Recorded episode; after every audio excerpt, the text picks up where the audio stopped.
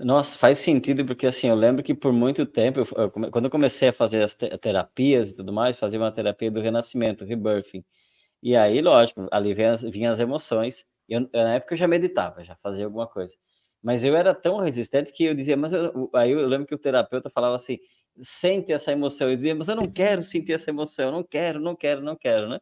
Depois de tempo, e muita meditação, e muita terapia, e muito treinamento, a conclusão que eu chego é: ok, chegou a emoção. Hoje eu tenho, eu posso dizer que em algum grau eu consigo escolher por quanto tempo eu quero sentir, qual é a intensidade dessa emoção. E ao mesmo tempo, cara, me, me perdi na emoção. Ok, tudo bem. Eu já não nego mais a emoção. E sim, é, aquela emoção se torna uma aliada. E aí, mesmo numa emoção que seja, por exemplo, tristeza, aconteceu uma situação lá, eu estou triste. Eu me permito muito mais a sentir aquela tristeza.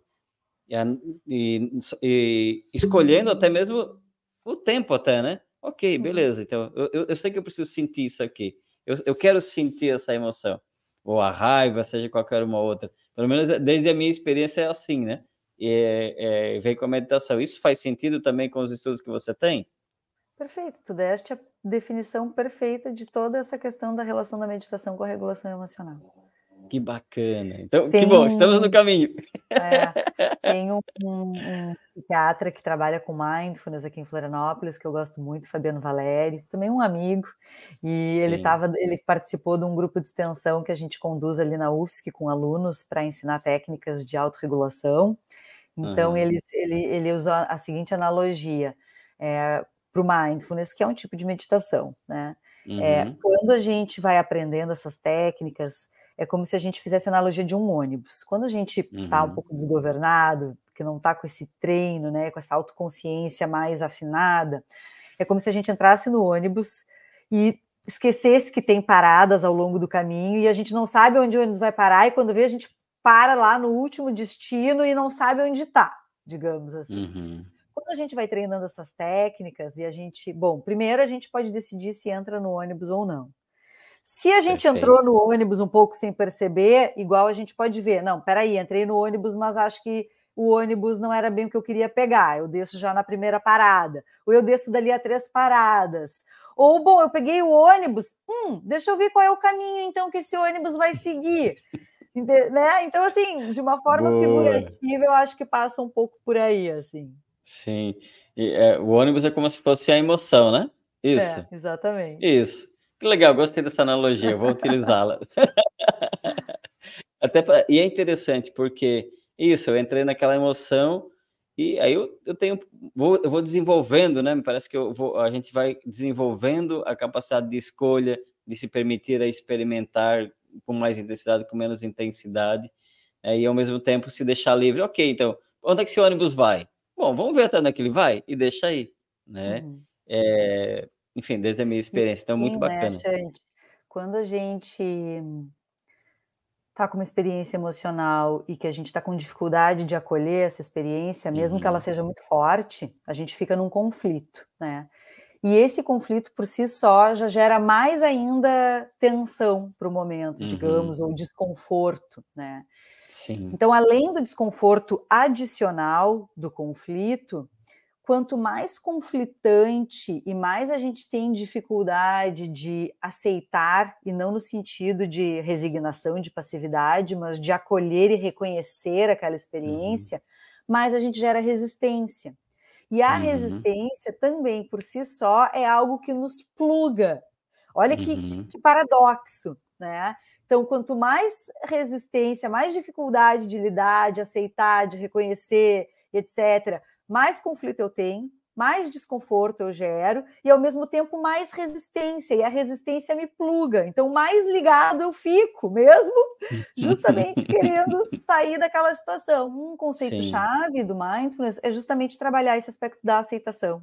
Né? Que não Sim. tem a ver com passividade, com resignação, nem necessariamente ter que tolerar coisas que a gente entende que são intoleráveis, mas uhum. de aceitar aquilo como se apresenta, entender a situação e a realidade que se apresenta. E quando Muito a gente bacana. faz essa mudança de consciência, a gente muda a nossa relação com uhum. o fenômeno e com a nossa experiência em relação ao fenômeno. a partir uhum. daí se abre toda uma nova experiência. Né? Experiência, então, perspectiva. É bem interessante, assim. Você falou que é, tem, uma, tem uma meditação específica que você utilizou durante o estudo, né? Ela é. tinha um tempo específico de meditação, um minuto, dois minutos, cinco minutos, dez. Ela, uhum. ela era guiada por você. Se você Sim. puder falar um pouquinho para a gente já ir encerrando o nosso tempo tá. aqui. Foi guiada por mim, eu que conduzi uhum. todos os grupos, tá? Um, era o que a gente chama de meditação mais sentada e silenciosa, do tipo concentrativa, uhum. no meu estudo. É, a meditação concentrativa é quando a gente elege né, um ponto onde a gente uhum. vai focar toda a nossa atenção para tentar se abster do resto. Então, sistematicamente, uhum. a gente fica renovando a atenção naquele ponto. Então eu uhum. digo que é uma uhum. meditação mais de lanterna, é mais unifocal, tá? Uhum. Uh, a própria respiração é o, o, esse ponto, esse grande foco, mas no caso do meu, mestra, do, do meu doutorado, e é uma meditação que eu mesma gosto muito de usar, eu usava um número para cada uhum. exalação que as pessoas faziam. Então, uhum. elas inspiram e, e mentalmente exalando, elas contam um. Elas uhum. inspiram, uhum. prestando atenção na respiração, que é a grande âncora, e mentalmente exalando, elas contam dois. Uhum. Inspira uhum. e mentalmente exalando conta três, até dez. Toda uhum. vez que chega uhum. no 10, volta para o 1. Então vai fazendo ciclos, né? De 10, porque a pessoa consegue monitorar se ela passou do 10, ou se daqui a pouco ela estava ali no 6 e ela se perdeu, né? Então fica mais fácil para a gente se auto-monitorar, que é algo fundamental desse processo. A gente Sim. começava com um tempo de 10 minutos, era uma vez por uhum. semana, por seis semanas, com a instrução de que eles pudessem fazer em casa. Eles tinham um CD na época, uhum. uh, com a prática guiada, com o tempo certinho. Então Sim. a gente começou fazendo 10 minutos, depois a gente passou para 15, depois a gente fez 20 até chegar em 30. Sim. A gente conseguiria fazer essa, essa mesma meditação em tipo 2 a 5 minutinhos? Consegue, claro. Consegue? Consegue. Você conseguiria compartilhar ela com a gente? Aqui, aqui agora? Consigo. Não avisei é que... a Carol, chamada de surpresa. Imagina, é que o ponto dessa meditação é que ela não é uma meditação guiada, propriamente certo. dita, porque o uhum. tempo de respiração das pessoas varia. Sim. Então, eu dou a instrução e as uhum. pessoas fazem a experiência por si próprias. Porque Legal. veja bem, uh, se eu dissesse assim, bom, então vamos nos acomodar, vamos fechar os olhos, uhum. Né? Primeiro conscientiza o corpo, solta os ombros, relaxa a face, uhum. faz toda aquela preparação para a pessoa poder Sim. ancorar adequadamente porque a presença no corpo, através do corpo, é fundamental na meditação. Uhum. Esse também dá um podcast para falar só sobre ah, isso. Mas, né? mas, nós vamos, nós vamos sim. Você usava alguma e... música, algum som de fundo? Não, não, não porque justamente, justamente como o nosso propósito era meditação concentrativa, a uhum. gente não queria nenhum tipo de outro subterfúgio de distração.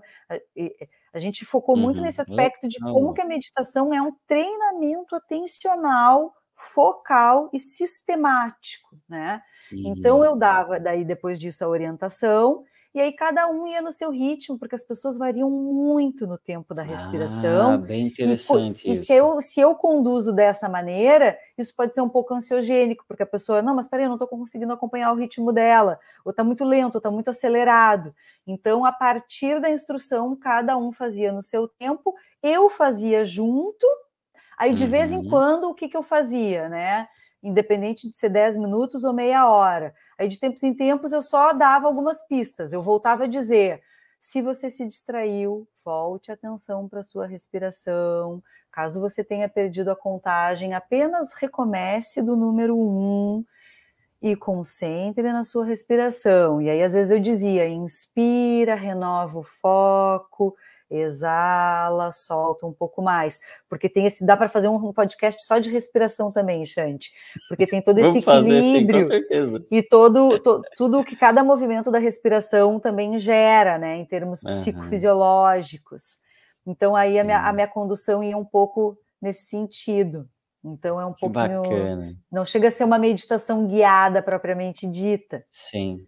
Você dá as instruções e aí a pessoa. Eu achei interessante esse ponto que você falou, que é algo que eu tenho percebido quando eu conduzo as meditações, como uh, né, que algumas pessoas têm essa velocidade de inspiração é, diferente, né? Quanto Isso. mais treinado, mais uma forma tem. Eu comecei a treinar a respiração com lendo os livros do Thich Nhat Hanh, que é um mestre uhum, zen budista, né? É, e aí ele tem algumas técnicas ali do meditação andando, e eu comecei a praticar a partir disso. E aí, uma certa vez, a gente estava fazendo a prática online, na época da pandemia, bem forte ali, e depois eu recebi o feedback, e a pessoa falou assim, olha, nem eu não consegui seguir o teu ritmo.